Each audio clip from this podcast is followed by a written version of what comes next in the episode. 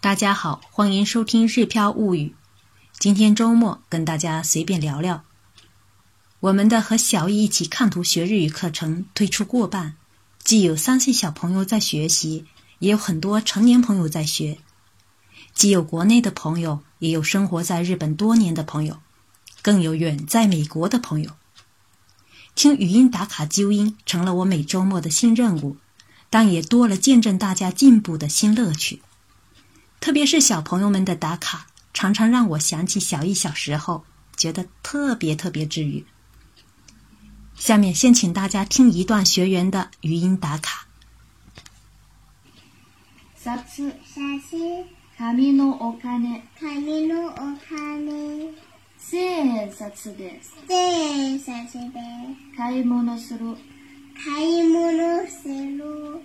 千円札を千円札を何枚？何枚？貯めているかな？貯めているかな？こする。こする。ものに。ものに。ぴったり、ぴったり、ぴったりと。ぴったりと。くっつけて、こつけて、くっつけて、こっつけて、動かす。動かす。かゆくて、かゆくて、目をこする。目をこする。みんな、みんな、お風呂で。お風呂で、赤を。赤を。こすったことが。こすったことが。あるかな。あるかな。暇、今、空いていて、空いていて、自由に。自由に。使える時間、時間、暇な。暇な時に。時に、家でゴロゴロする。家でゴロゴロする。みんな。みんな、暇なと暇な時、暇な時、何をして。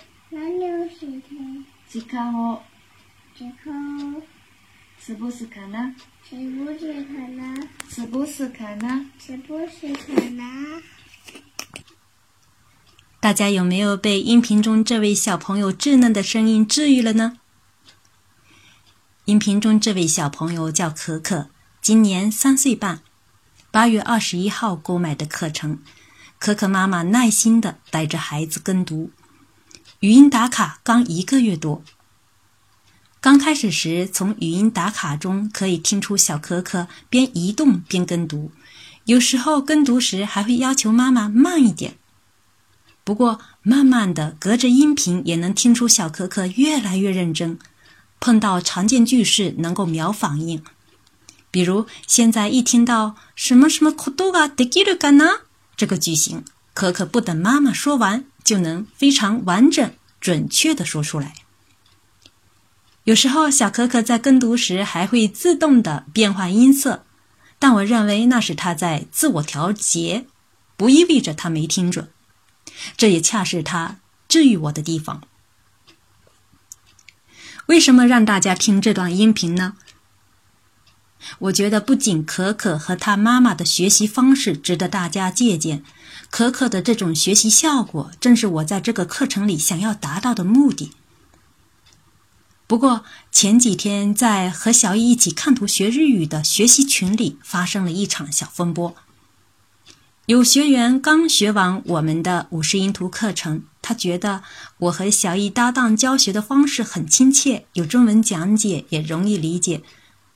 可接触和小易一起看图学日语课程时，发现全是日语，突然间有点不习惯了。他觉得没有中文讲解是这个课程的不足之处，希望我们能够改进课程。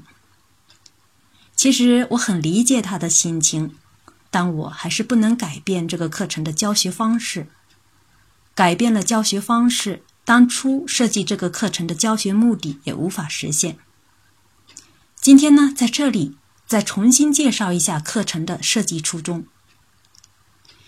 其实，在这个课程推出之前，已经有了日语汉字和五十音图两个课程，两个课程都采用日语示范和中文讲解相结合的方式进行。为什么唯独这个课程没有中文呢？因为我想把这个课程做成像学母语一样学习日语的启蒙教材。孩子们咿呀学语时离不开听辨与模仿。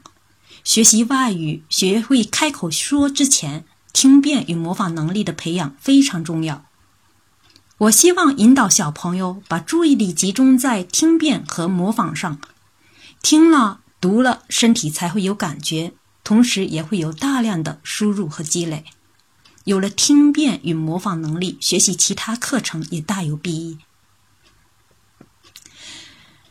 另外呢，我在做汉字和五十音图课程中发现，虽然有中文讲解便于大家理解，但是大家每次磨耳朵时都必须听中文讲解，一两遍没关系，多听时中文讲解部分就有浪费时间之嫌，也不利于日语的连续性输入。我想，如果我把课程做成纯日语形式，像学母语一样用日语解释日语。不但有利于磨耳朵，也有利于培养孩子的日语思维。每天晚上打开课程音频给孩子磨耳朵，没有一秒是浪费时间。下面我再跟大家说说课程的选材与制作。现在每个星期我们学习五个单词，我在词性选择上注意多样化，兼顾名词、形容词、动词等不同的词语。参照日本小学新国语词典等多部词典进行词义的解释，确保准确性。选择日常生活中常用的例句，这样也便于大家学以致用。录音时参照日本 NHK 发音音调新词典。这里说一下，日本的 NHK 相当于我们国内的央视，严格按照标准音调朗读，便于学习者模仿并练习发音。为了增加更多的趣味性，我请小 Q 配图时做到要能够帮助学习者理解单词意思。